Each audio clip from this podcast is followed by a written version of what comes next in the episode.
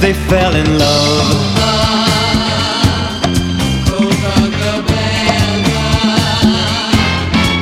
His name was Rico.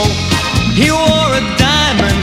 He was escorted to his chair. He saw Lola dancing there, and when she finished, he called her over. But Rico went a bit too far. Tony sailed across the bar, and then the punches flew, chairs were smashed in two. There was blood and a single gunshot, but just who shot who at the Copa, Copacabana? The hottest spot north of Havana. At the Copa, Copacabana Music and passion were always the fashion at the Copa. She lost her love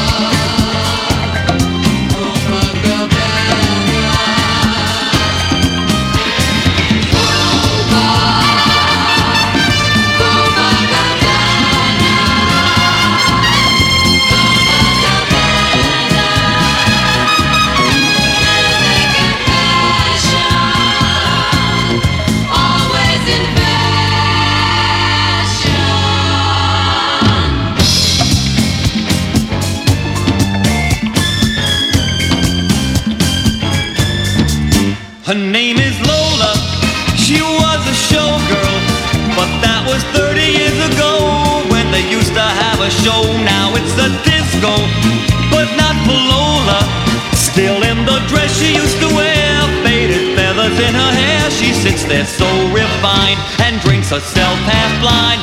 She lost her youth and she lost her Tony. Now she's lost her mind at the Copa, Copacabana.